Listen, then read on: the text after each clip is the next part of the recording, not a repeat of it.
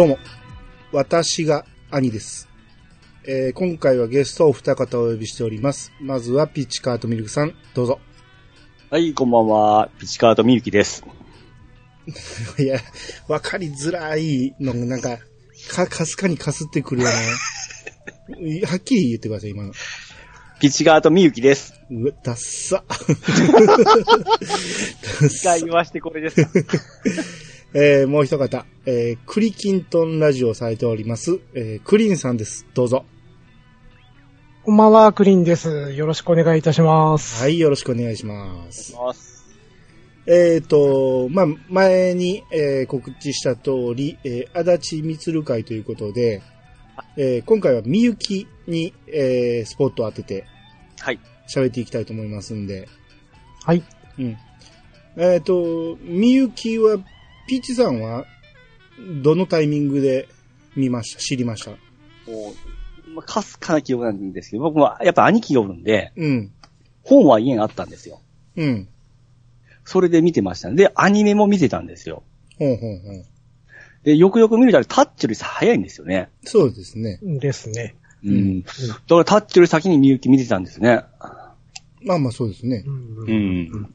っていう感じで、まあ、はい。えー、ほぼリアルタイムぐらいの感じ。そうですね。ただ思い出は、やっぱり僕もアニメの方がちょっと強い感じですかね。ああ、なるほど。うんねうんクリーンさんはどのタイミングですか？僕は足立みつるさんはタッチから入ったんですね。うん。で、そうですね、中1ぐらいの時に、うん。まあ、中、中1から大阪に引っ越したんですけど、うん。で、近所に古本屋さんがあったんですよ。うん。で、そこでみゆきを購入して、読んだのがきっかけですね。おーあでも入りは中学校なんですね。はい、そうですね。ラフかみゆきかっていうぐらいですね。ああ、まあ、だいぶ後に知ったって感じですかね。そうですね。はいはいはい。はい。我々の中学校の時って虹色唐辛子だったでしょ。あ、そうですね。虹色唐辛子もやってましたね。あれ年齢的にはクリーンさん。僕とクリンさん同級生でしたよね。同級生です。はい。ねそうなんや。ピチカートミルク世代が多いですね。そう。いい、いい言い方ですね。あーまあ、僕もね、えーやっぱりタッチから知ったんですけど、はい。はい。えータッチをね、えー近所のね、祭りでね、なんか、あの、古本をバーッと売ってる屋台みたいなのがあって、そこで、はいはいはい。えータッチの5巻ぐらいまで買ってきて、で、そこからタッチを集めるようになっていったんですけど、うん。うんみゆきはね、ちょっと経ってからですね、そおっから、うんあ、こんなんもあったんやっていう感じで、で、えーその頃に、えーアニメを、アニメが始まったって感じかな。アニメちょっと遅かったですもんね。うん。う。うんん。なんで、そのアニメ、だ僕もね、どっちかというとアニメの方のイメージが強いんですよ。あタッチとみゆきって連載時期って同じ時期にやってたんですよね、あれ。えー、被ってるんですよね。被ってますよね。みゆきの方が先に始まってるんですけど、えータッチがちょっと遅れて始まって、ほぼうん同時進行みたいな感じでやってるんですよね。すごいっすよね。すごいですね。今考えて、この巨頭二つ。うん。まあ、そうですね。みゆきをでもね、読んだことあるっていう人ね、意外とね、少ないかもしれないですね。あ、そうなんですか？あの、多分僕らの世代だったらアニメはね、見たことあったとしても、ええ。はいはい。あの、単行本、あの原作に関しては、最後まで全部通して読んだっていう人は、そこまで多くないようなイメージあるんですよ。まあ、結構古いですからね。うん。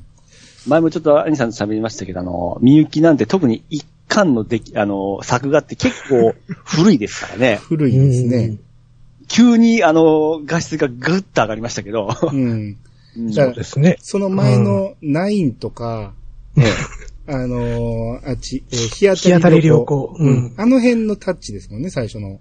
そうですね。ね、ええうんなんで、えー、だから、まあ、もしね、聞いたことないっていう方もわかるように一応ストーリー説明しますんで、はい。はい。えー、できたらこのまま聞いていただきたいんですけど、そのネタバレすんにやったら聞きたくないと。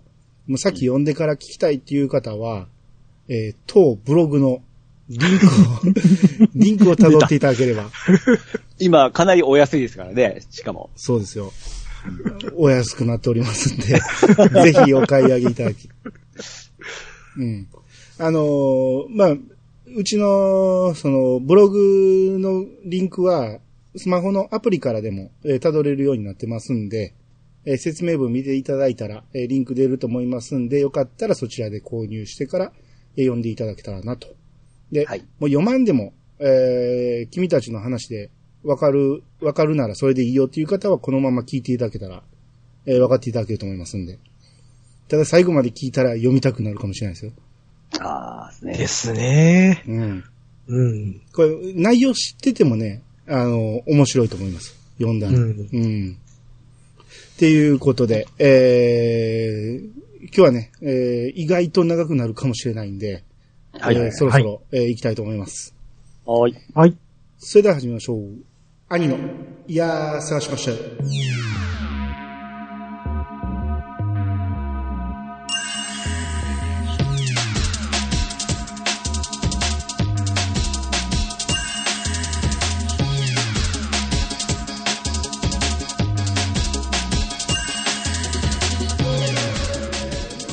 この番組は私兄が毎回ゲストを呼んで一つのテーマを好きなように好きなだけ話すポッドキャストです。改めまして、どうもです。改めましてお二人よろしくお願いします。はい、よろしくお願いします。よろしくお願いいたします。えーでは、いつも通り、えー最初、ウィキペディアから、えー簡単な説明していきたいと思います。はい。はい。えーみゆきは足立みつるによる日本の漫画。1980年から84年まで少年ビッグコミックで連載された。足立みつの代表作の一つに数えられ、ラブコメディにスポーツを絡めた青春ものを得意とする足立みつ作品群の中でも、本作は恋愛のみにスポットを当てているラブコメ作品である。えー第28回、え昭和57年度の小学館漫画賞受賞、えーテレビアニメ化、テレビドラマ化、映画化もされたということですね。はいはいはい。はい。これまず僕ね、完全に勘違いしてたのが、ええ。ビッグコミックで連載してたっていうことを、もう完全に忘れてたっていうか、はいはいはい僕のイメージではサンデーなんですよね。そうですね。うん。もう足立みつるといえばサンデーなんで、うんはい、はい。なんですけど、よう、あの、後々この読み返してると、タッチと同時進行やとうん。いうことが分かってきて、あれ？じゃあどこに連載してたの？っていうので、後でこう調べてみたら、こう少年ビッグコミックっていうところにされたんですね。あ僕あの、少女漫画の方かな思ってたら、ビッグコミックの方だったんですね。少女漫画の方は日当たり旅行でしたよね。ですね。ですね。はい。うん。うん。これ少年ビッグコミックっていうのが、ようあるあの、テレビくんっていう雑誌あるじゃないですか。小学館の。ええ。はい、はい。あれの漫画版の漫画くんっていうのがあったらしくて、はいはいはい。えそれが、えー、名前が変わって少年ビッグコミックになったらしいんですね。ほー。いわゆるあの、ビッグコミック系の中の少年向けっていう感じですね。ううん。ん。になったんですけど、これが、えー、いまいちパッとせんかったんか、うんえー、後にヤングサンデーに変わっていったんですね。あ、これがヤングさんだったんですね。そうそうそうそほほほほほ。う。うん。まあ、調べてみるとね、このビッグコミックって結構有名なところが書いていってるんで、はいはいはい。はい。メジャーになってもおかしくない雑誌なんですけど、うんまあ意外と、えー目に触れる機会は少なかったかなと。うん。うん。だそこで連載されてたっていうのもあって、こう、みゆきがね、連載当時に知ってるっていう人は意外と少ないかもしれないですね。ああ。後に単行本を集めたとか、後にアニメで知ったっていう感じになるかと思うんですよ。うん。はい、はい、はい、はい。まあこれの、えー話を、えー今日はしていきたいと思うんですけど、えーまず、5分でわかるみゆきっていうことで、はいはいはい。はい。えーこの第1話と第2話で、かなりあの設定がギュッと詰め込まれてますんで、うん。えーまあちょっといらん話も入るかもしれないですけど、えーこれざっと説明していきたいと思います。はいはいはい。えーっとね、高校1年生のね、若松正人。まあこれが主人公ですね。うん。はい。で、えーこのね、同級生なんやけど1歳年上の正木隆一っていうのがいまして、うん。えーこれのね、おじさんが経営する民宿に、クラスメートの男女、えー44の、えー8人がバイトに来てたんですね。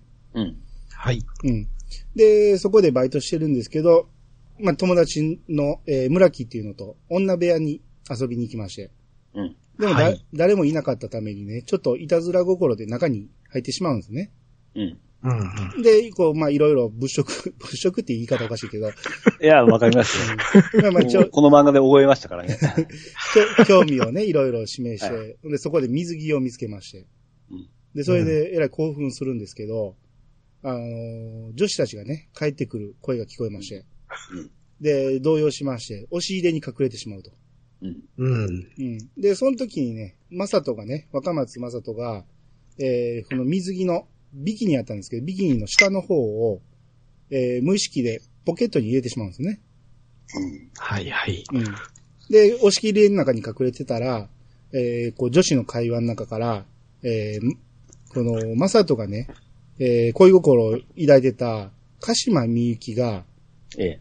まさとのことを好きだっていうことが、えー、話の中でわかるんですね。うん。うん。で実はここは両思いだったと。鹿島みゆきと、えー若松正人は両思い。うん。はいはい。うん。で、まあ、なんやかんやって押し入れから無事出ることはできたんですけど、後でね、みんながね、海に入っている時に、うん。うこんうのん。鹿島みゆきが、えー服着たまま浜に座ってるんですね。うん。うん。で、なんでやろうと思って、えー、マサとか話しかけると、うん。こう、どうやら水着が見つからないと。うん。うんうん。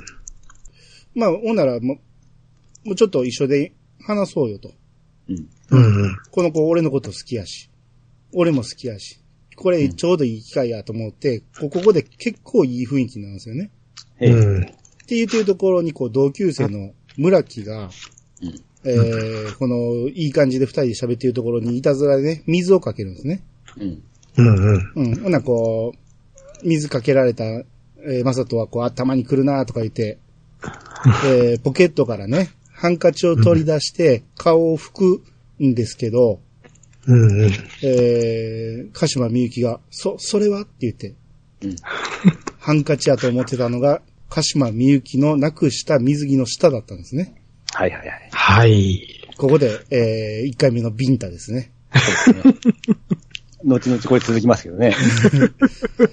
で、これでもう、信じられへんということで、こう、みゆき、鹿島みゆきは帰っていきます。うん。もう家まで帰ります。バイトほったらかして。で、えー、その後日ね、まあ、鹿島みゆきは帰ってしまいましたけど、まあ、とりあえずバイトは続くということで。うんで、うんうん海の家でね、バイトしてたら、こう、可愛い子がおったと。うん。うん。で、可愛い子がおって、こう、声をかけるんですね、みんな。みんなっていうか、まあ、ここはマサとか、マサとか声をかけまして。ええ。で、その可愛い子とちょっといい雰囲気になるんですよね。うん。うん。で、こう、バイトはもう明日までなんで、こう、明後日、よかったら、会わへんと。ちょっと、えー、ナンパみたいな感じになるんですよね。うん。今度は向こうもまあまあいい感じで、いいよって言ってくれて。うんううん。ん。で、これでバイトが終わりまして。で、実はね、この、バイト先の民宿からね、えー丘の上に見えてる別荘があったんですけど、そこはマサトの親の、えー別荘でして、えーそこで、えー外国に行ってた、えー父親たちと6年ぶりに会う約束。うん。これまたまあ、設定がややこしいですけど、6, 6年ぶりに、えー会う約束になってると。うん。う。うんん。で、だから別荘に行きまして。ほんならそこの別荘から出てきたのが、えーナンパしたはずの可愛い子やったんですね。はい。はい。えーこの実はこの可愛い子が、1歳年下の妹、若松みゆきだったと。ええ。えええうん。で、えーここからちょっと設定の話なんですけど、舞台はね、家家に戻って、こう父親はね、また海外に戻るんですよね。うん。もう海外でずっと暮らしやったんで、みゆきと一緒に日本に来たんやけど、また海外に出ていたと。マサトの面倒を見ていた、こう、家政婦。要は家政婦に面倒見てもらって、マサトは一人暮らしみたいな感じだったんですね。うん。うんうん。まあ一人暮らし言うても、まあ、家政婦さんも住み込みかもしれ、住み込みかもしれないですけど、うんえーその家政婦が、えーなんか娘に子供が生まれた言うて辞めてしまうと。うん。うんうん。ほんなら俺一人かってなったら、この妹みゆきが残ってくれて、この、まさととみゆきの二人きりの生活が始まると。うん。これが、まあ、1話、2話ですね。はい。はい。えー、こっからね、えー、もうほんまにさっき言ったみたいなラブコメでね、えー ずーっと、えー、いろんなエピソードが続いていくんですけど、うん。えー、鹿島みゆきとマサトは、えー、まあ、後に仲直りして喧嘩してを繰り返すんですけど、まあ、喧嘩じゃないな。一方的に殴られるんですよね。毎回ビンタされてましたからね。うん ただ悪意はない感じの爽やかな感じで、うんそうですね。ほのぼのっとした感じで。う。うんん。で、この妹みゆきは、なぜか兄、マサトに、えー恋心を抱いてると。うん。うんはっきりとは言わへんけども、明らかに、えー好き好き光線を出してるわけですね。もうあの、うん焼き餅焼きなとこととかですね。もそうそうそううたまらないですね。うん。えなんで、えー、まあまあ、この辺からちょっとね、最後の、えー、盛り上がりのところまでの間をの話をちょっとしていきたいんですけど、ーうん。はい。まあ、設定としては分かりにくいんですけど、このマサトはね、えー、海の親、海の母親うん。を亡くしてまして、うん。で、こう、再婚した、えー母親も亡くしてると。うん。でうん二人とも、えー母親を亡くしてて、で、その、再婚した方の親の連れ子がみゆきだったっていうことですよね。ですね。うん。これ、小学校の時だったんで、意味わからなかったですからね。わかんなかったですねわかんなかったですね。うんうんどういうこっちゃっていう話で。そうそう。だからここでもう序盤からね、あの、血が繋がってないから結婚できるって、マサトは言うんですよね。うん。うん。あの、みゆきには言わないですけど、うん。うん。あの、結婚できる、付き合うこともできるっていうのをずっと、えー心の中で思ってるんですけど、やっぱ僕ら読んでて分からなかったんですね、最初ね。そうですね。うん妹と結婚できる意味が分からへんと。うん僕血の繋がらない兄弟っていうのがようわからなかったですね。そうですね。うん。まあ、ストーリー上はね、一応あの、結婚はできるけど、こう、妹やからと。ただめちゃめちゃ可愛いし、めちゃめちゃ慕ってくると。うん。うん。もう、で、二人きりに暮らしてると。うん。うん。っていう妹プラス、めちゃめちゃ可愛い鹿島みゆきともいい仲になってると。そうですね。そうですこのね。三角関係をずっと繰り返していくわけなんですけど。うん。うん。どうですかこの話、えー、もうずっとね、えー、ラブコメなんで、えー、ギャグ要素とかいろいろあるんですけど、う。うんん。何か、えー、この気になるしゅ、えー、登場人物とか、こういうエピソード好きやったとか。あの、1話のところの、うん。お尻にあるんじゃないシリーズが結構面白くてですね、今読んでも、私が買ってきた少女コミックどこやった？あら、お尻にしまったんじゃない？みたいな、ありましたね。ありました。冷たい飲み物ない？お尻にあるんじゃない？みたいな。まあね、ギャグですよね。そうですね。あるわけないだろうってやつね。そうそうそうそう。うん。いや、こんなですね、あのーまあ、水着やら下着やらですね。うん。もう下着やらムフフってするシーンも多いじゃないですか。多いですね。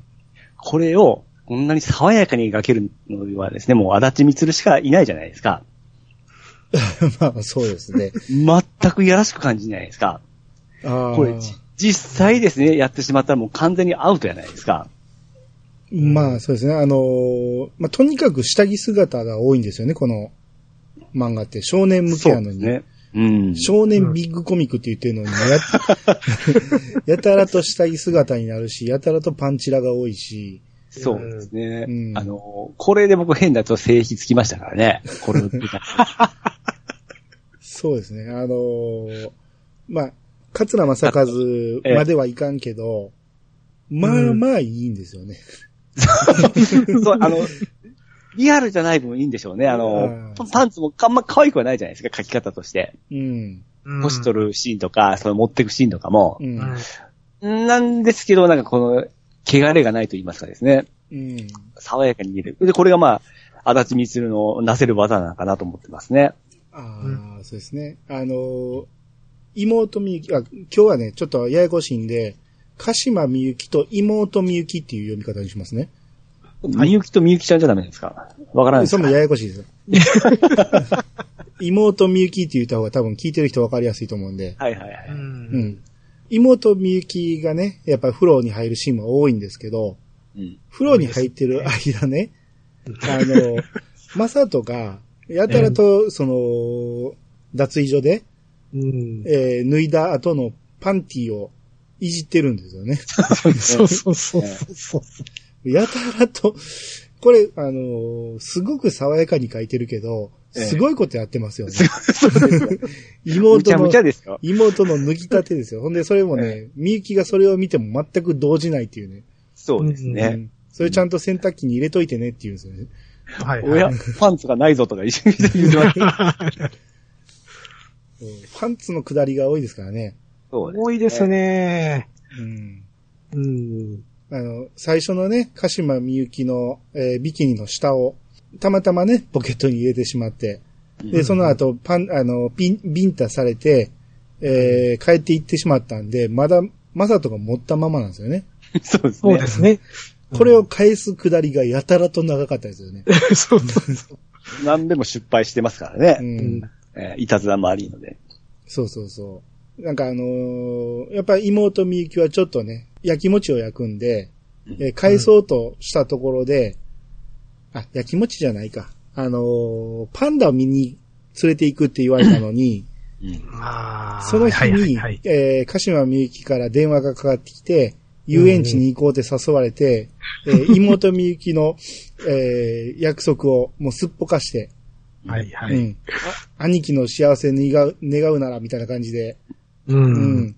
な、分かったわよ、みたいなことを言うんやけど、そこでいたずら心でね、うんその日に返そうと思ってた、うんえー あのービキニにねビ。キニにね、うん自分のパンツをいっぱい結びつけて、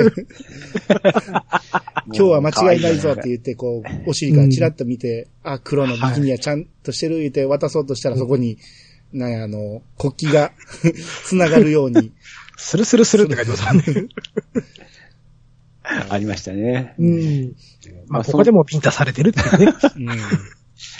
いやー、かわいいね。まあ、僕はあの好きなパンツ下りで言いますとですね、うん。あのー、マサトが修学旅行行くときになりまして、あで荷物をこう整理して、なんか、お前は寂しがるから一緒に行ってあげなさいって言って、うんマサトの荷物の中に自分のパンツを入れるじゃないですか。はいあ。はいはい。そんな妹おります？めちゃめちゃ可愛いじゃないですか。可愛いか。それが可愛いかどうかわからんけど、まあまあね、あの、まあまあ面白いシーンですね。そうですうね。ん。そう、パンツ下りで言いましたら、うんあの、隆一のお母さんが遊びに来た はいはいはい。はいところありまして、ええうん。えー、ね、お風呂にこう、妹みゆきと隆一のお母さんが一緒にお風呂入ってね、うん。こう、ちょっと、なんていうんですかね、母の日を楽しんでるっていうええシーンがあるんですけど、松田くん、ここではあの、隆一くんのお母さんのパンツも見てますからね。そうですね。めちゃめちゃでかいですね嫌。な顔、嫌な顔して。この、隆一の母親が来たエピソード僕結構好きなんですよ。ああ、いいですよね。これ一番好きです。うん欲しいと思いながらも、あの、そうそうそう母を感じるところがいいですね。ま、まさとはずっともう鬱陶しい鬱陶しいっていう顔してんねんけど、うんもう、あの、妹みゆきはどんどんどんどんこう、実の母の接するような感じで、すっごい楽しそうにしていくんですよね。はい。うん。あの辺のエピソードすごい良かったよ。裸で、えそんな書いて言ってましたね。えうんそうそうそう。あのシーンいいんですよね。うん。あの、母、あの、隆一の母親がね、酔っ払って、もう動かれへんようになって、ずっと寝、う寝てしまっているところに、えー布団敷いて寝かしてあげて、うんで、そこに自分もね、えー服を脱いで、添い寝すると。うん。うんうん。めっちゃ可愛いじゃないですか。たまらんっすね。うん。だからでももう母親の思い出がほぼないんで、幼い頃に亡くしてるんで、うん。うん。そうですうね。ん。母親に対する憧れっていうのがあるんですよね。そうですね。うん。ただ、隆一のお母さん途中で変わってますよね。めちゃめちゃ膨らんだでしょ。急に膨らみましたよね。そうそうそうそう。出てきた時はそ細かったんですよ。あ、そうでしたっけ？うん。はい。まあ見た目はほぼ一緒なんですけど、あの、うサイズ感だけがドーッと。急に厚み持ったなっていう。うん。ああ。ちょっと読み返してこの間それは発見しましたね。ですね。まあ、絵柄が変わりましたからね。そ、うんその影響かもですね。うん。そうですね。絵柄で言うとほんまにね、最初の頃のみゆきは可愛いんやけど、うん。まあ言うてもまだ、まだ全然完成してなくて、う。うんん。あのー日当たり良好でしたよね、本当最に。初はね。う。うんん。霞やったんですよね。そうそう、かすみちゃんでしたね。それが、6巻、7巻ぐらいから急激に変わっていって、うん。うんうん。先にマサトが、えーうん。もうタッチの達也に 完全に同化しましたんで、最終巻ぐらいってもうほぼほぼ達也ですからね。もうほぼ達也ですね。うん。で、まあ、みゆきは、あの、髪の毛切った南ですよね。そうですね。もう前髪がちょっと違う南ちゃんじゃないですか、もう完全に。ううんん。ほぼ一緒ですよね。うん。で、鹿島みゆきがあれですよね、あの、うあの、達也たちが言ってた明星学園の野球部の初代マネージャー、ああ、ああ、はいはいはいほんまや西尾、西尾幸子さんだったっけな。なんか、はいはいはいその感じの、うん。ですね。はい。うんまあまあ、だから、両方めちゃめちゃ可愛いんですよね。う。うんで、この二人がめちゃめちゃ可愛いのに、なぜか、マサトにめちゃめちゃ惚れていくっていう。うん。うん。そうなんですよね。これがまあ不思議なんですけども、まあええとこでもありますよね。う。うんん。うんそのだからあの、タッチとかだったらもうすごい剛速球投げるとか、野球部で活躍しとるとか、うんいろいろやっぱスポーツやっとったらそういうのあるじゃないですか。うんは。い。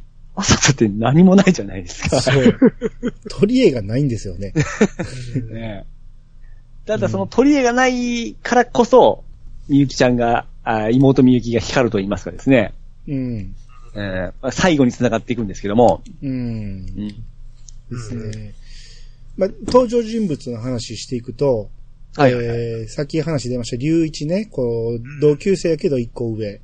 うんえーこれ次第にあの、さらに留年して、えー 後にね、あの、同じ高校に入ってきた妹みゆきと同学年になりたいために、えー留年してしまうんですけど、はい、はい。えーこの龍一がもうみゆきにもベタ惚れで、うん。ね。うん。僕ね、龍一最初の頃は嫌いやったんですけど、うん。はい。やっぱ読み直してみるとこいつなかなかいいですよね。うんあっても、みゆきへの思いっていうのはすごいじゃないですか。まさともこう、びっくりするぐらいですうね。ん。め、めっちゃいいやつやし、うん男気あるし、うん喧嘩も強いし、うん。こいつ、見た目が悪いだけで、結構主人公格にすごい、いいやつやなと思って。ううんん。で、僕、これ、この間ちょっと見たんですけど、うん。こいつミックスに出てますね。あ、出てます見たいですね。うん見たいですね。うん。僕、見てないんですよ、絵柄はですね。ううんん。あのま、あの感じです。成長したような姿で。あー、まあ、うんだって、足立みつるの漫画にこんなん多いですからね。まあそうですね。まあ、腹立ポジションみたいな感じです、そうそうそう、原田ポジションですよね。うん。なんで、えー、まあこういうのもよく出てくるんですけど、あともう一人ね、えー、タッチで言ったら、孝太郎みたいな見た目の、あのー、はいはい。先トラちゃんですね。うん。うでん。これも後半、完全に孝太郎になってましたけどね。すね。もともと、えー、みゆきが、えー、外国から帰ってきて編入した中学校の教師やったんですけど、もうそこでみゆきに惚れてしまって、うん、えー、みゆきが高校に上がったタイミングで、えー、中学の教師を辞めて、その、ここの高校の教師になるという。うんうん、めちゃくちゃですけどね。うん。ねまかり通んのかっていう話ですよね。こいつアニメやったらちょっと登場の仕方ちゃうんですよね。うん、あ、そうなんですかへえ。えあの、中学の、えー表現ってないんですよ。中学校時代の表現が。あ、そうなんや。ええうんもう高校から、えー高校に赴任してきて、あの、みゆきに出会って、ベタボレになるというようなストーリー、感じですね。ほうほうほうほう。うーん。じゃあ、みゆ妹みゆきの中学校時代の、その、描かれ方はないんです、アニメには。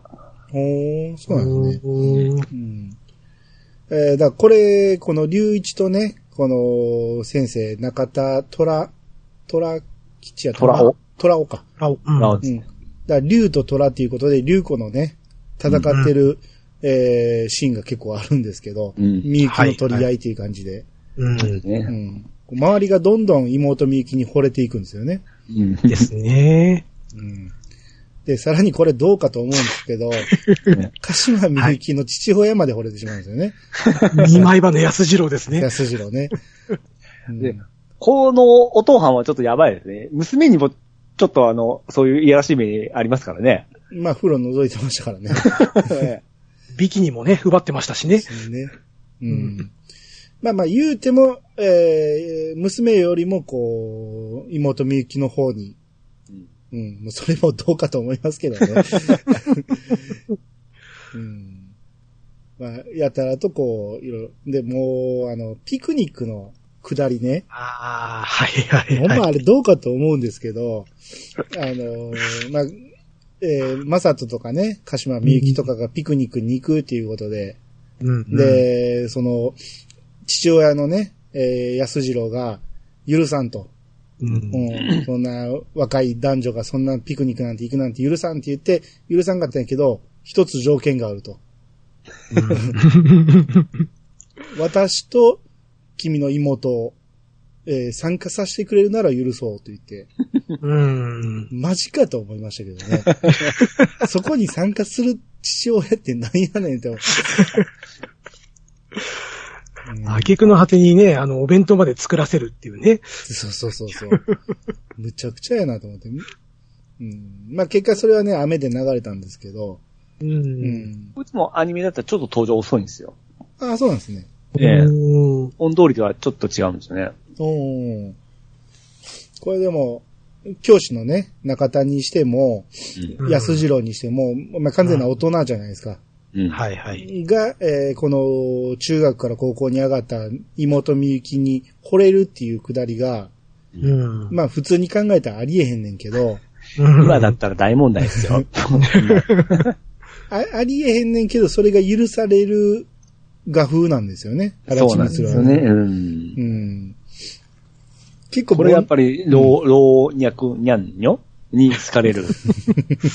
なんか今猫が言いましたけど。にゃんにゃん聞こえましたけど。老、老若にゃんにょやっぱ猫が言いますね、今。まあそんな感じで、あのーに好かれる、あの、画風いうことですよね。ああ、まあそうですね。うんまあ、ゆ天性のことね。無理やり設定が許されるんですよね。うん。うん。うん。あのー、鹿島みゆきが街歩いてたら、暴れ牛に襲われるっていうくだり。ありました、ありました。むちゃくちゃやなと思いますけど、ううんん。もうその辺もね、こう作者登場してきて、こう、ね、まあ、うんね、無理やりだから、漫画だから、みたいな。漫画だからみたいな感じで、まあそれが許される作者ではあるんですけど、う。うんん。あの、メタ的にね、えーテレビの中にこう、タッチとか、日当たり良好を宣伝してたりとかね。うんはいはい。うん。これ、後のシシリーズにもよく出てきますよね。そうですね。うん。タッチよろしく、みたいな。うん。タッチによくスローステップの宣伝とか入ってたんちゃうかな。うん。うん。なんで、まあその辺がいろいろ許される漫画家やなと。ううんん。そうですね。先ほど兄さんがご紹介されてた、あのー、鹿島みゆきの父親、安次郎が、うん。車の中で、まさとに、こう、解決策を探しましょうかっていうところで、うん。あの、公園のところで鹿島みゆきが、男の子に声かけられてるんですけど、うん。うん。どう見ても日当たり良好の三木本くんなんですよね。木本くんですね。いや、多いですね、そういうのね。そうそうそうそう。うん、ねえこあの、まさとの同級生の村木って、まあまあいい感じのキャラクターなんやけど、うんこの、エロ担当ですよね。うん。このうん村木は意外と後には出てこないですね、こんな感じは。あの、あ他の作品にいいことうん。そうそうそう。あんまり見かけないキャラクターやなと。ああ。うんこれでもこの人がすごく印象に残ってんのは、うんそのこ声でしょアアニメの声なんですよね。塩沢さんうん、塩沢兼人さんなんで、うんうんうんうんその、足立光と塩沢兼人を結びつけてるのがこの役なんやなと思って。うん。なんか本人も気に入っとるらしいですよね。あ、そうなんですか。ええ。あの、お気に入りのキャラらしいですよ。ああ。まあまあまあ、いろいろね、えー、引っかきます役ではありますけど。うんあと、登場人物で言うと、この、この作品基本的に悪い人出てこないんですよね。出てこないですうね。ん。もうみんないいやつなんやけど、うんえー、唯一悪いやつ、まさととかの同級生の、えー、高坂、はい。高坂健二か。こんな悪い口に入らんし、可愛いもんでしょ。いやいや、こいつ悪いやつですよ。まあ、顔はちょっとニット入ってますよね。ああ、みたいそうでですね。うん。だこいつは、えー、鹿島みゆきに惚れてて、う。うんん。なんとか、えー、まさとの邪魔をしたろうと。うん。うん。ううん。ん。もう、あれやこれやいろんな手使って邪魔してくるんですけど。うん。まあ、こい、こいつぐらいですね。ほんまに悪いやつと言えた、言えるのは。悪い、悪い言うか。なんか小賢しいんですよね。そうそうそう。しょうもないことばっかりするんですよね。そうそうそうそう。でも最後は、最初はちょっとモテキャラで出ましたけど、後半ぐらいもうバレバレで、なんか、うんその、落ちキャラみたいになってましたけどね。なあ、うんまあそうですね。えうん。なんかあのーラブレターを、あの、か、鹿島みゆきを諦めるとか言って、はいはい、でね。、ただ手を怪我してしまったから、まさとに代筆してくれと。はいはいはい。うん違う子にラブレター書きたいから代筆してくれ言うて、うんであの、うん名前のところは開けといてくれと。自分のところ、自分で書くから言うて。で、書かさずに、えー、まさとの筆跡のラブレターを受け、書かして、で、それを、鹿島みゆきの目のつくところに落とすと。うん。うん。非常に鬱陶しい役ですけどね。それでほんまに勘違いしてね、またビンタ食らいますからね。うんそうですねまた。、みゆきちゃんも似たような感じで頼まれて、謎が解けるんですよね。そうですね。友達と誤解が代誤解筆してくれって言われて。ううんん。ですね。ほんま小賢しいですね。あの あとはもう大体似たような登場人物で、ずっと回していくんですけど、うん一瞬だけみゆきの、えー妹みゆきの同級生で、スポーツ万能のやつが出てきましたけど、はいはいはい。はいはい。一瞬えええ仲になるんかなみたいな感じやったけど、もうすぐ消えていきましたね。そうですね。うん。中条くんですね。ああ、はいはいはい。はい。このでも中条くんと隆一のやりとりするくだりはすごい好きでしたよ。そこめっちゃ良かったですよね。はい。PK ですね。そうそうそう。サッカーがめちゃめちゃ上手い子でね。うんうん。うん。で、またササッカー経験が全くない隆一が、お前の PK を止めてやると。そうそうそうう。ん。ただ、サッカー経験ないから20本のうちの1本止めたら俺の勝ちやって言うんやけど、うん。えー、20本目を決められたところで、うん。えー、もう1本あるとか言って、ですね。うん。うんお互い認め合ったんですね。そう、それをずっと繰り返すと。うん。そうそうそう。最最後は中条くんがね、19回目行きますなんつって蹴るんですよね。うん、そうそうそうそう。で、それをみ、妹みゆきはずっと見てるんやけど、うん。えーその横に、まさとが来て、うん。うん。で、あいつらは、えー何点だって言ったら、うんえー90点って言うんですよね。うんはい。ただ、その前のシーンで、みゆき、妹みゆきの友達たちとの会話で、うんうん。えー自分の好きになった人は、えーそれだけで100点満点やと。うんで、うん。その、別に運動できなくても、格好悪くても、100点満点やっていうのを、マサトがたまたま聞いてるんですよね。これもたまたますぎますけどね。たまたま、うんね、むちゃくちゃな設定ですけど、まあ、机の下に隠れるっていうね。そうね。うん。この、まさとが悪く言われたら怒るみゆきが、また、妹みゆきが可愛いんですよね。可愛いですね。えで、最初はね、その、中条くんと、えー妹みゆきがもしかしてええ仲になるかもしれんと思って、こう、やきもきするまさとなんですけど、うん。その、えー自分のことをね、100点満点やと言ってくれてるような会話を聞いてしまったために、うん。余裕になるんですよね。うん。うん。もう、いいよいいよと。もうどん。どん。どん、あの、その中条くん。と仲良くしたらいいじゃないみたいな感じの態度を取るん。やけど、うん。その直後に中条と隆一のね、PK 合戦があるから、はいはい。うん。あれはね、あれは僕、マサトの株が下がったところなんですよね、僕の中でね。この二人の必死のね、対決に比べてお前は何もしてないやないかっていうね、うん。まあ、その後、なんもなかったんですけどね。そう、一瞬それでね、それだけで終わりましたけどね。うん。中条くんの登場シーン終わりましたし、それで。あとでもう一回来ますよ。確かあの、劇のところで。ああ来ましたね。まあ、ちょっかい出すことなく、まあ、普通のキャラで終わりましたけどね。そうですね。あれはなんで交代したんでしたっけ？えーっとね、盲腸ですね。あ、盲腸か。そうはじめ隆一が特別出演つって隣のクラスから来たんですけど、うん。あの、前日かなんかに盲腸かなんかになっちゃって、うん。で、今度舞台当日の時になって、中条くんが盲腸になってしまって、セリフ一緒に練習しとったんで、マサトがすぐ行ったんですよね。そうそうそうそうそうもう卒業してるはずのマサトがね。う。うんん。あの、まあ、みゆきのリクエストでもあったんでしょうかね。そうですね。ですね。セリフは全部入ってるはずやからということで。うんうんあの、ライト消えてますけど、なんかいい感じでしたよね。うん。ですね。たまんな。その前の年ですよ。その前の年に、あはいはいはい、はい。マサトのクラスでも劇をやってて、うん。で、その劇は、その、あ鹿島みゆきと、えーさっきの高坂が、えー主役やったんですけど、はい。えーこの高坂が、えー交通事故かな？あ。あ、そうか。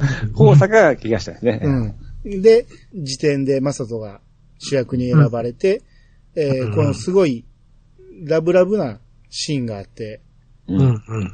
そのラブラブなシーンを、えー、みゆきは、妹みゆきはね、見てられなくて外に出るっていうね。ああ、そうですね。あれすごく、ね、ラストシーン。可愛いっていうよりね、切ないんですよね。うーん。いや、あれも、キュンとしますね。いや、あの、見てられへんっていうか、なんやろ、うん切なすぎて、かわいそうになってくるんですよね。ほど、どっち目線で見てます？うん？自分の中の、あの、推しはどっちです？うん。僕はもう最初から妹みゆきの方なんで、ああ、うん。クリンさんはどっちですか？僕は実は鹿島みゆき目線。あらあー どっち目線ですか？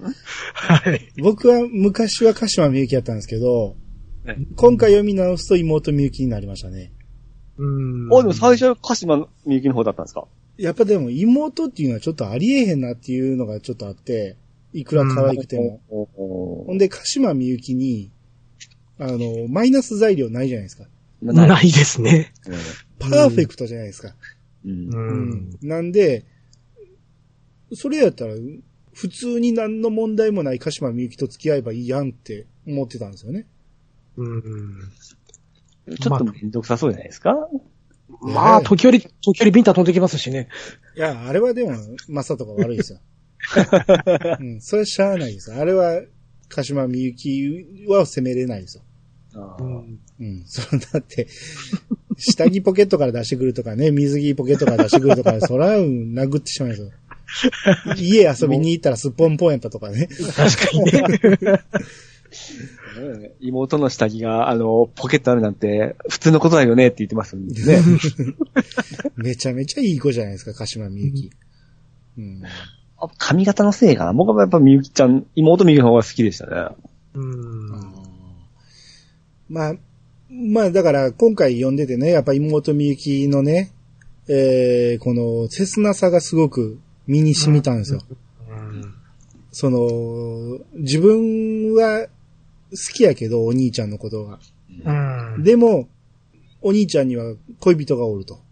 うん。その最初、鹿島みゆきの方にも、最初ツンケンしてましたけど、うん。あの、鹿島みゆきの人柄に触れてから、あのーだんだん心をと打ち解けていくじゃないですか。そうなんですよ。あの辺もちょっと切なくはなりますよね。そうなんですよ。うん。最初はね、すごく、その、おに大好きなお兄ちゃんの恋人っていうことで、うん。すっごいそっけないんやけど、うん。やっぱこの鹿島みゆきに欠点がないから、うん。嫌いになれないんですよね。うん。うん。だんだんだんだん仲良くなってしまうんですよね。うん。うん。うんその辺も切ないんですよ。ですね。うん。鹿島家の両親が旅行に行くっていうことで、はいはいはい。一、人娘をね、残していくわけにいかんっていうことで、若松家に、えーうん預かってくれへんかと。うん。うん。預かる言っても子供しかおらんねんけど。で、そこにね、あの、電話かけたらその妹みゆきが出て、で、うんいいですよって言って、で、電話切って、で、うんその、鹿島さんが来ると、まさとに伝えて、で、あの、出かける用意をし始めて、で、はい。ちょっと一週間ぐらい旅に出るとか言って、で、ちょっと待てよと。ここはお前の家じゃないかと。うん。うん。お前が嫌がるのに無理やり、えー、みゆきちゃんを連れてきたりはしないと。うん。うん。って言ったら、あの、私は焼きもち焼きだよと。そう、そこね。うん。邪魔すこの絵邪魔するよって言うんですよね。うん。ああれもなんか、ちょっとドキッとするんですけど、え、何すんのって、ちょっとここで怖くなるじゃないですか。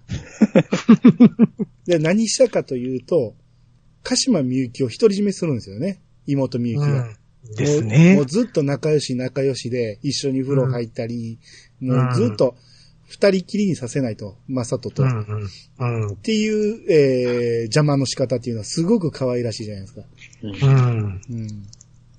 あの、焼きもち焼きだよ、みゆきはっていう、あの、絵がかわいい、めっちゃ可愛くないですか？僕はこのシーン大好きなんです。うん、まあまあ、絵の可愛さもあるけど、うんうんき聞いてる人わからへんから、それ。あ、そっかそっかう。ん。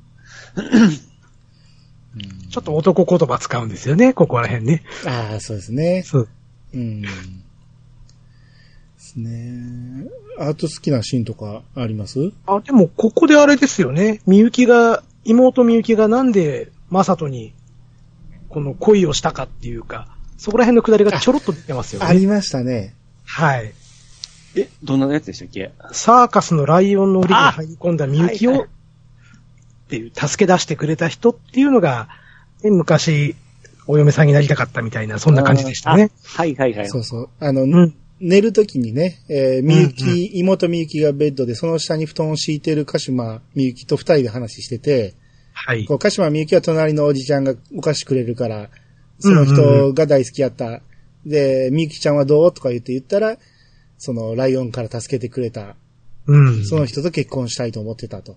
うんはいその人は背中に傷が、うん。おあの、あるって言って、はい。うん、結構やばかった傷を負ってしまったって言った後に、うん。えー、マサトの背中に傷があるっていうのを、鹿島みゆきは見てしまうんですよね。そうなんです、そうなんです。切ないですね、これ。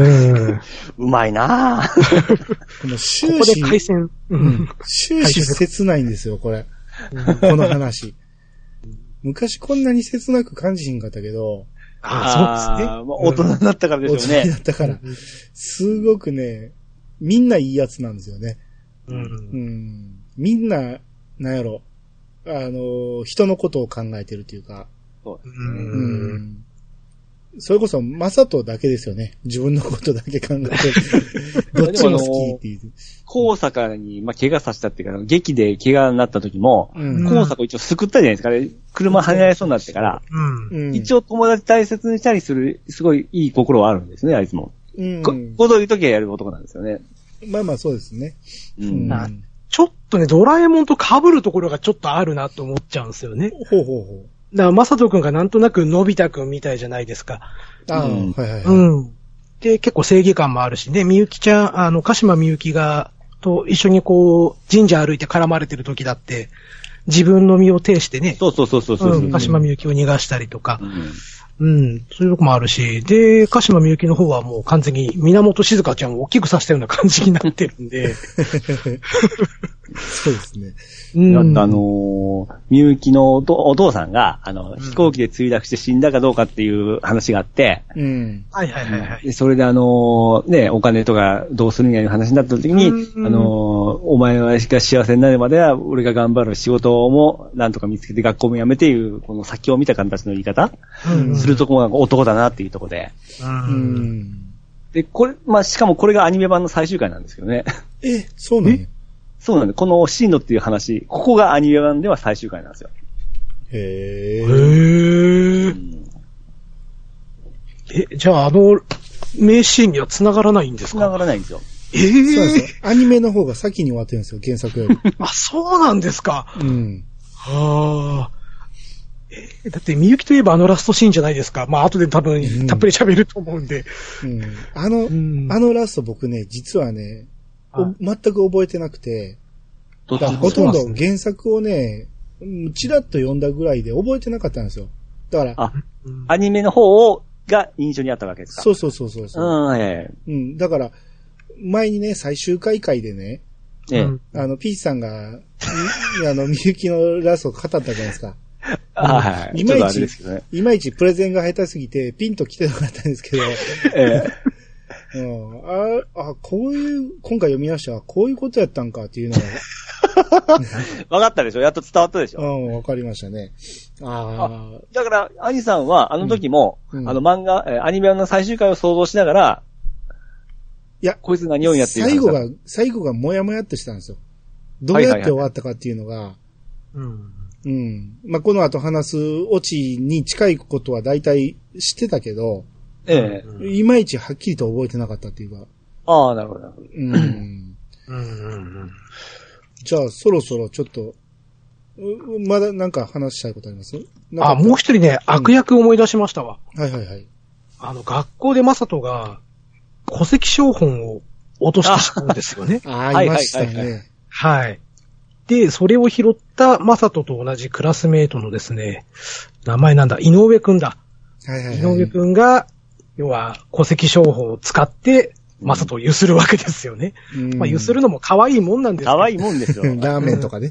そうそうそうそう。で、ラーメン最後、的になんかみゆきちゃんとデートは、妹みゆきとデートさせてくれる話になって、ですです。うん。えーそこで、まあ、こう言ってゆする人は嫌いって言われたんですよね。うん。うん。ですね。あまあまあ、あいつは悪いやつですよね、確かにね。う んでも、でも転校していきましたけどね。ちょっとね、この転校の仕方があの、タッチの吉田くんとちょっと被ってくるんそうですでよ。す。あのー、ダメなキャラすぐ転校させるんですね。うん。ですね。あれですね、ちょこちょこ出てくる、昔みゆきを知ってい、妹みゆきを知っていた外人さんたち、あ、外国人さんたちがちょいちょい出てくるっていうところも面白いですね。後半、その盛り上がる一個前、一個ぐらい前は、ちょっはい。とだ、だれるとこあったですよね。えーっとね、何でしたっけ？僕、その、いろいろ出てくる、その、辺がちょっとは、あの、誰だなと思って見てたんですよね。あの、予備校あたりの。そうです、そうです、そうです。はい。うんあのー要は、こう、どんどん年取っていって、えー、まさとが高校を卒業するときに大学受験を失敗して、うん。で、鹿島みゆきと同じ大学に行こうと思ってたのに、鹿島みゆきは受かってんのに、うん。えー落ちたまさとと付き合って一緒に浪人すると。めっちゃいい子です。これね。ありえへん。これね、本当に。ねうん。あと、先生のトラオ、トラオの、うんあの、えー婚約者もみゆきっていうのがああ、はいはいはいはいはいはい。途中までみゆきが世話しを、あなんか、トラオが風邪かなんかで休んで、うん。あの、世話しに行ってあげてから、あの、トラオがもう我慢できになってから、あの、みゆきちゃん結婚してくれってこう抱きしめた時が、もう入れ替わったんですね。うん。入れ替わって、本当の婚約者だったみたいで、そこで結婚、婚約の話に進むんですよね。そうですね。うんええあの婚約者のみゆきさんの顔も、そんなに可愛くはないんですけども、うん。なんかあの、抱きしめられた時はすごい可愛い顔してるんですよね。まんざらでもない顔してるんで、あれが可愛かったんで。うん。ですね。で、これで、えー、トラオが脱落したかと思ったら、後にね、えー結婚間近になって、一回だけデートしてくれ言って妹みゆきにお願いして、で、うん。デートしてこれで諦めつくかと思ったら、えーうん。居酒屋でぐでんぐでんなっていうところに、隣におるおっさんに、写真を見せて、この二人どっちが可愛いと。妹みゆきと婚約者の写真を見せて、で、そのおっさんは、その婚約者の方を指すんやけど、これのどこが可愛い言うて、こんなブスと結婚することになって、俺は最悪だみたいな暴れまくってたら、そのうんおっさんが婚約者の父親だったっていうね、そうそう。うん父親が言うてはないんですけども、まあ完全に父親って、まあ、まあ、顔とか見てわかるんですよね。間違いないでしょ。うんうんうんそれで破談になるっていうね。そうですね。うんネトラを喜ぶっていうね。あっちのみゆきちゃんも結構可愛かったんですけどね。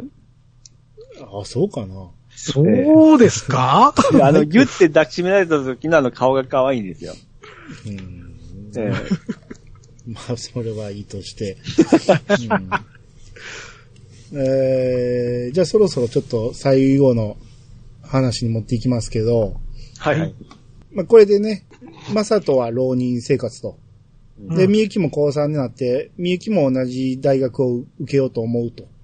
うんはいっていうところに、幼馴染の、えー沢田雄一っていうのが急に登場するんですね。うん。はい。まあこれテレビでニュースになってたんですけど、うんうんこれがどういうやつかっていうと、こう西ドイツのね、大学を出て、えー、サッカーのね、えー、もうスーパースターみたいな感じになってるんですね。うん。で、世界中のクラブチームがオファーをしてくると。うん。で、その中、えー日本の代表入りするかどうかをちょっと、えー進路を考えたいと。うん。えー、ということで若松家にやってくるんですね。はい。これがまあ、幼馴染だったんですよね、昔からの。うん。隣の家に住んでたら。うんうんうん。うん。っていうことで、えー、まあ、ここにね、妹みゆきがおることを知らずに、まさと一人、まさとと家政婦さんとうん。二人しかおらんと思ったところに、えー来たら、実は妹みゆきがおったと。う。うん。うんん。っていうところで、まあ、みゆきのことはね、えー一応は知ってたんやけど、みゆきはもう外国に行ったあたりから、えー、まさととこのゆういちが仲良くなったんで、うん。うん。この、まさとからしたらゆういちはもうお兄さんのように慕ってると。うん。うん、もう大好きな、えー、ゆうちゃんだと。うん。っていうことで、えー、この沢田ゆういちが若松家に来て、しばらくうん3人で暮らすんですね。うんはい。うんで、暮らしていくうちに、まあ当然のことながら、妹みゆきに惚れていくわけですよ。うん。そら、そらこんな可愛い子一緒におったらね、惚れますわな。うん。うん。で、もうどんどん思いがね、募っていきまして。うん。で、このゆういちは、えーもう、若松家を一旦出て、一人暮らしを始めるんですけど、まあそれはもう、その思いが強くなりすぎたんで、うん。えーもうここで一旦区切りをつけて、ちゃんとした形でみゆきにプロポーズしたいということで、みゆきにプロポーズしたんですね。はい。で、みゆきからしたら、断る理由が見つからないと。うんそうです。ね。スポー理ツマン想を形にしたかうん感じでしたよね。そうそう、うんスポーツマンやし、男前やし、優しいし、もう、うん否定することが一つもないと。うん。うん。で、マサトンにしても大好きなゆうちゃんなんで、もう全く反対する理由が見つからないと。うん。うん。で、二人ともこういう感じでずっと話が進んでいって、うん。えー、プロポーズをしてるんやけど、みゆきは返事がまだできてないんですね。うん。うん。ただもう、ゆういちはもう、えー、返事を聞く前に、もう披露宴会場を予約してしまうんですね。うん。うん。うん。で、もう式はハワイであげると。うん。先に披露宴をあげてしまおうと。うん。言って予約してしまって。ただ、みゆきには拒否権があると。うん。うん。うん。もう、いつでも、えー拒否してくれて構わないと。っていうのを言いまして。うん。で、もう結婚が決まったっていうことで、マサトはね、この披露宴の準備を淡々とこなしていくんですね。うん。うん。うん。こうなったらしゃあないと、もう諦めもついたみたいな感じで、もうほんま淡々とこなすんやけど、まあ時折ね、えー、鹿島みゆきにちょっと、ちょっとドキッとするような辛い、えーシーンもありましたけど、うん。えー、で、披露宴当日ですね。まさとがね、見当たらないと。うん。うん。で、みゆきがね、不安がってるんですね。うん。で、鹿島みゆきに、こう、今日はずっと一緒にいてくれる約束だったと。うん。あの、お兄ちゃんを探してきてほしいって言って頼むんですね。うん。な、鹿島みゆきは、えーうん探してる途中ね、その、若松家の親族の方の会話が聞こえてきて、あの、まさととみゆきの、えー血が繋がってないっていうことをね、知ってしまうんですよね。なんとか、えー、まさとは、披露宴始まるギリギリに会場に入りまして、はい。で、まあ、親族なんで、満席に座るわけですよ。うん。うん。もう、一番、みゆき、妹みゆきと離れた席に座るわけですね。うん。で、そこでようやく見つけたおお兄ちゃんに、お兄ちゃんって叫んでしまうんですけど、うん。ここでちょっとなんか、ん？っていう周りが感じになるんですけど、えーそれでも、えー、粛々と披露宴が進みまして、うん。で、えー、兄正人の挨拶がありまして、うん。これちょっと長くなりますけど、ちょっと読みますね。はいいま。すか？いいシーンなんでちょっと読みますね。うん。ただいまご指名いただきました、神父みゆきの兄、若松正人でございます。一年浪人をして、やっと今年、無名大学に入学いたしました。得意のスポーツもありません。ギターも弾けなければ歌も下手です。もちろん漫画も描けません。本当に情けない男なのであります。でも、こんな僕にもたった一つ、他人に誇れるものがあります。それが妹のみゆきです。みゆきは6年間、僕と離れて父親と外国で暮らしました。さすがに、それまでの幼児時代は、僕にとってただの足手まといの存在でしかなかったのですが、6年ぶりで再会した妹は、見違えるほど可愛くなっていました。事実、見違えた僕は妹と気づかず、交際を申し込んでしまったのですから。まあここでちょっと笑いが起こるんですけど、本当の話なんですよ。とにかく、それくらいめちゃくちゃ可愛くなっていたのです。その上、僕と違ってスポーツ版の成績優秀、もちろん英語はペラペラ。一流大学だって行けたのに、兄の僕の立場を考えて同じ大学を受験してくれたりして、本当に兄思いの優しい妹なのです。再会後4年間、父親はそのまま外国のためずっと二人きりで暮らしてきました。炊事選択。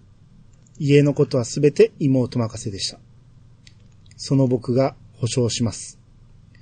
みゆきは世界一の妹から世界一の奥さんになれます。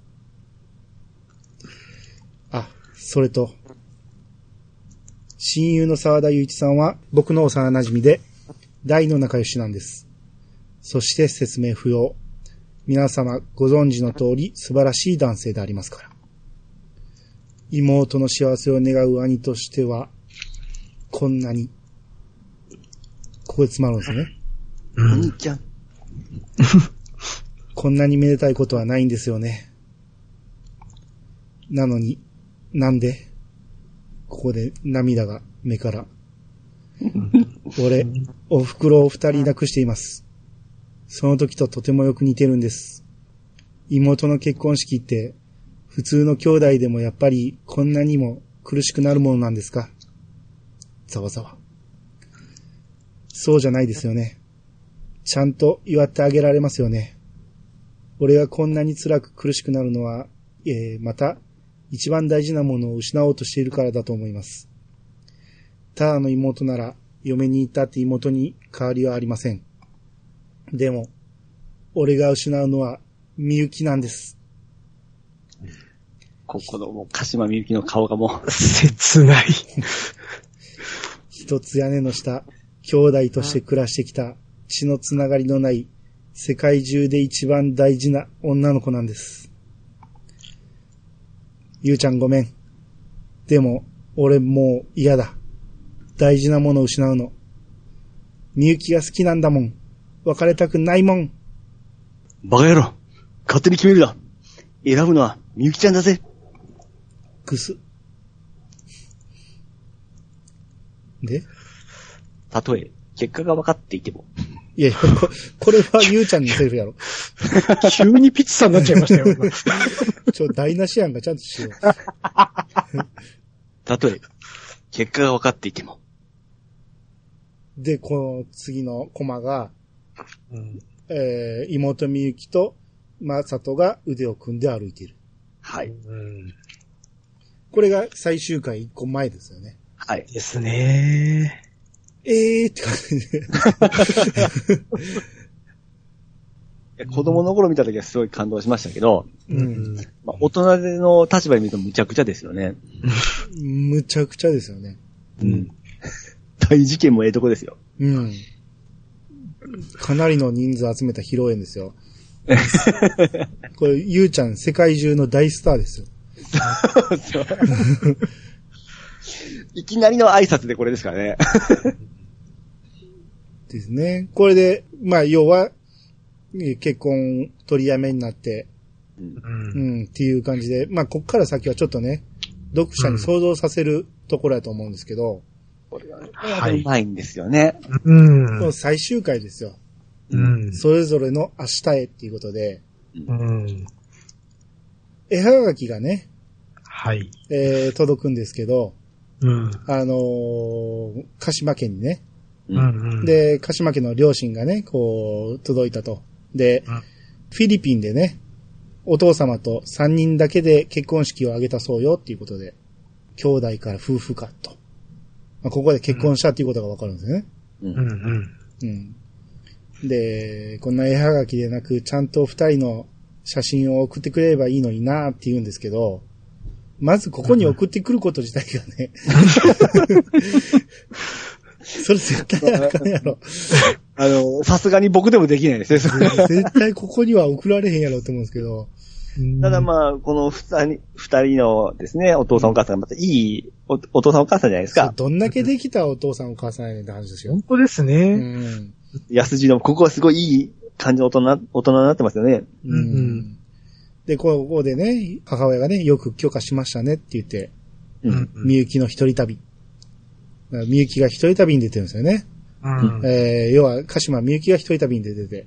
うんで、まあ、こう、一回り大人になって帰ってくるさと。うん。うん、心配してないよっていう。うん。北海道に行ってるってことですよね。ねはい。うん。で、まあ、次の先生はいいとして、あ、でも先生もね、お見合い受けるじゃないですか。うんああ、そうですね。うん。うん。で、あと、好きでしょ、このドラゴンのセリフは、兄さんが。うんですね。まあうん、この、ここのね、隆一と母親のね、会話でわかるんですけど、うん。こう、みゆき、妹みゆきは、こう、血の、血が繋がってない兄弟っていうことを前から知ってたんだねって。う。うんん。なぜここでこの人が知ってたかけど。う んまあ、そしてその後の隆一が何を今更ですからね。そうそうそうそお前もかいみたいな。う。うん。4年前に再会した時から二人で立派な恋人同士さってかっこよく言いますからね。そう。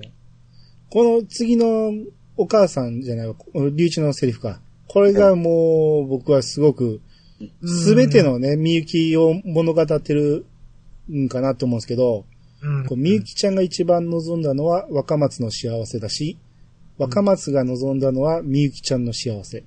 うんみゆきちゃんの幸せイコール若松の幸せ。うんそして二人は血のつながら、血のつながらない男と女。となりゃ答えは簡単。ゲームセット寸前までそれに気づかなかった若松がバカなんだよ。とこれは非常に第1話からずーっと繋がってきたこう、みゆきのね、うん物語ってる、お互いを思いやりすぎてのね、う。うんん。うん。最後まで結論が出せなかったっていうことなんですよね。そうですね。うん。この妹みゆきのね、あーお兄ちゃんの幸せを思うあまりっていうことを、ううんん。これも非常に重たいですよね。うんですね。うん歌詞のみゆきがまたいい子すぎた上にですね。そう。うんうんで、えー、まあ、この後ね、まあうんちらっと一瞬だけね、えー、教会でね、まさとと、ま、えー、妹みゆきがね、式を挙げてるシーン、一瞬だけありますけど、うん。はうい。ん。えー、その後、音楽をね、隆一がかけるんですね。うん。はい、はい、はい。この音楽が、思い出がいっぱい H2O なんですよね。はい、はい。みゆきのアニメの、えーしエンディングテーマですねエンディン。グですね。まあ、これはもう誰もが知ってるエンディングテーマやと思いますけど、うん。えーこれの歌詞がね、ずーっと流れて、うんまあ、作中では音楽が流れてることになるんですよね。はい。えーこれ流れてる間、北海道のシーンになりまして、うん。鹿島みゆきが、えー一人で旅をしてるっていうところに音楽が流れてるんですよね。うん。うん。その後、こう、ゆういちの、えーシーンにもなるんですけど、う。うんん。ゆういちのシーンになってもこの歌詞がずっと続いてて、うんう。ん。で、えー、ゆういちとね、鹿島みゆきがね、信号の横断歩道の向こうとこっちで目が合うんですよね。うんうん。で、えー、二人、青になった瞬間歩き出して、うん。二人が、微笑み合うという。あの、うんみゆきちゃんの、鹿島みゆきの口表情がちょっと緩んでますからね、口うが。ん。ここでもう歌詞がね、ずっと、えー続いていくんですけど、こうガラスの階段を降りる、うんガラスの靴シンデレラさ、踊り場で足を止めて時計の音気にしている。少女だったといつの日か思う時が来るのさ。で、二人がこうすれ違う。まあ、すれ違うのか、ここで、えー二人が話をするのか、うん。そこはもう読者の想像に任せる。ただ、二人は目が合って、びっくりして、うん。口元が微笑んでるという。うん。で、いいですね。う。そうんここまで、えーほぼ出てこなかった、えー妹みゆきとまさとがもう最後の最後のページで出てきまして、うんはいえーセリフはないんですけど、少女だったと懐かしく振り向く日があるのさっていうことで海岸を二人が歩いてるんですね。はいはいはい。うんこれで締めると。はい。これが僕が最終回の回に言いたかったところなんですよね。うん、僕今日聞き直してきましたけど、ええ。全然この通り喋ってないですよ。一年通して兄さんにこう花を持たせようという僕の前振りだ。長いっすね。こ、ここでほんま、あの、思い出をいっぱいかけながら聞いて僕は読んでたんですよ。うん。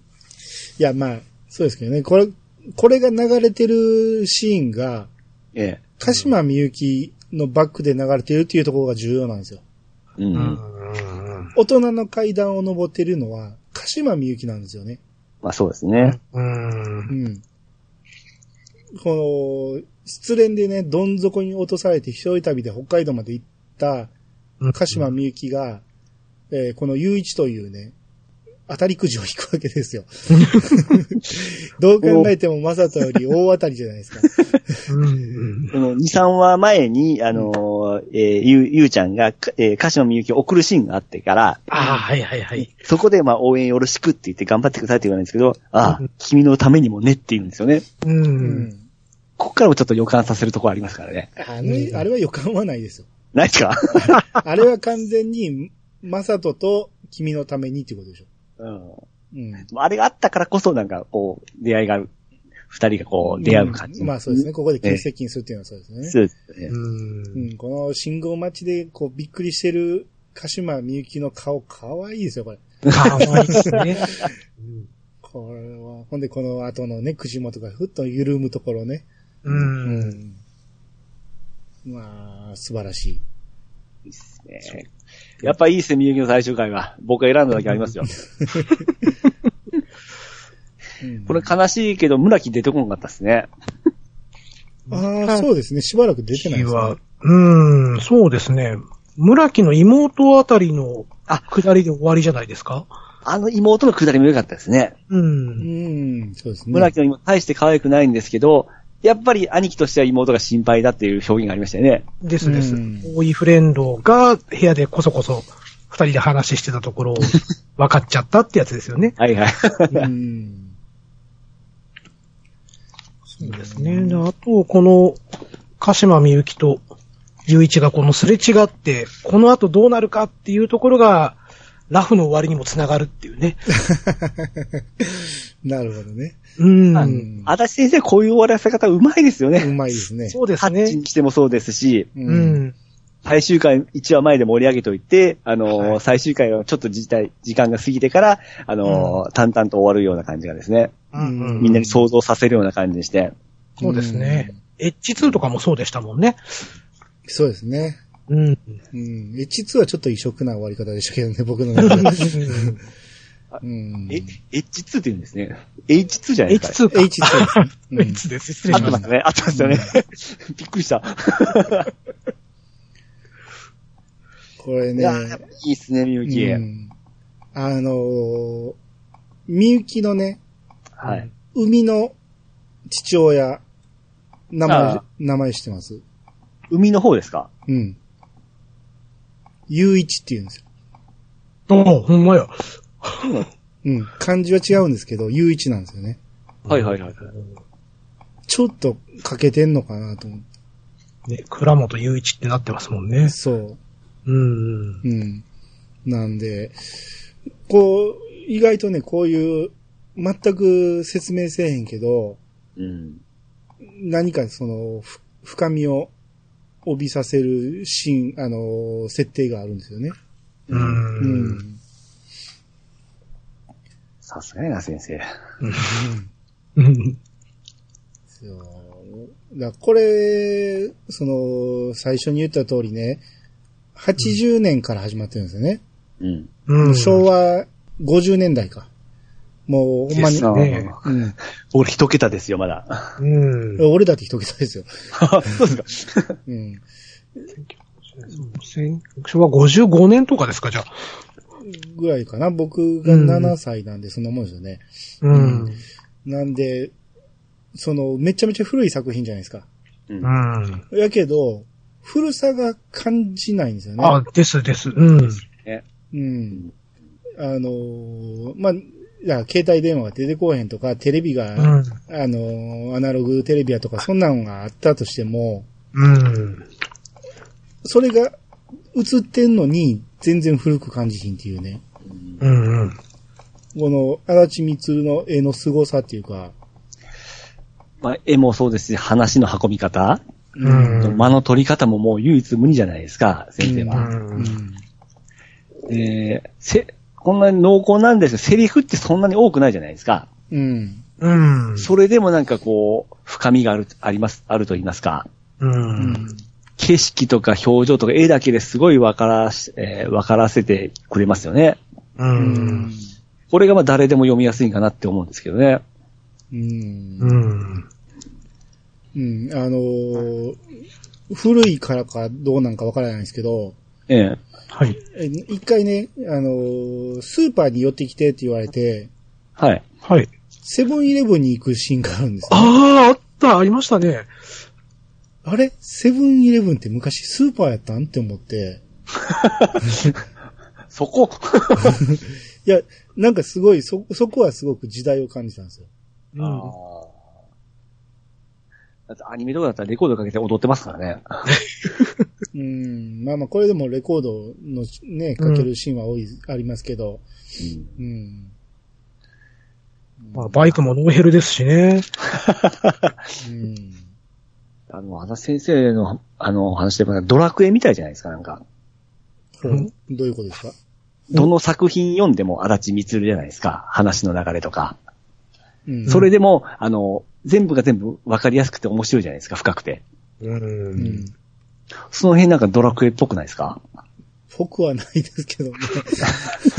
あら、結構うまいこと言った思ったんです、今。うまいこと思いついた思ったんですけど。僕はないです。共通点って言えんことはないけど、ええ。これどれを、どれを読んだとしても、こう、足立先生の作品だってわかるじゃないですか。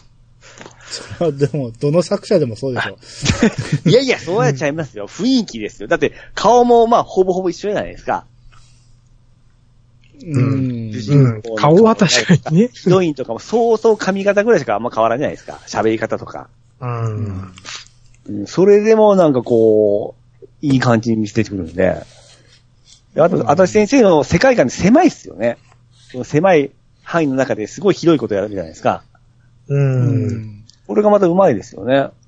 そうなんですね。だから、セリフの少なさっていうのが僕は一番好きなところで、うん。その、あの、ん？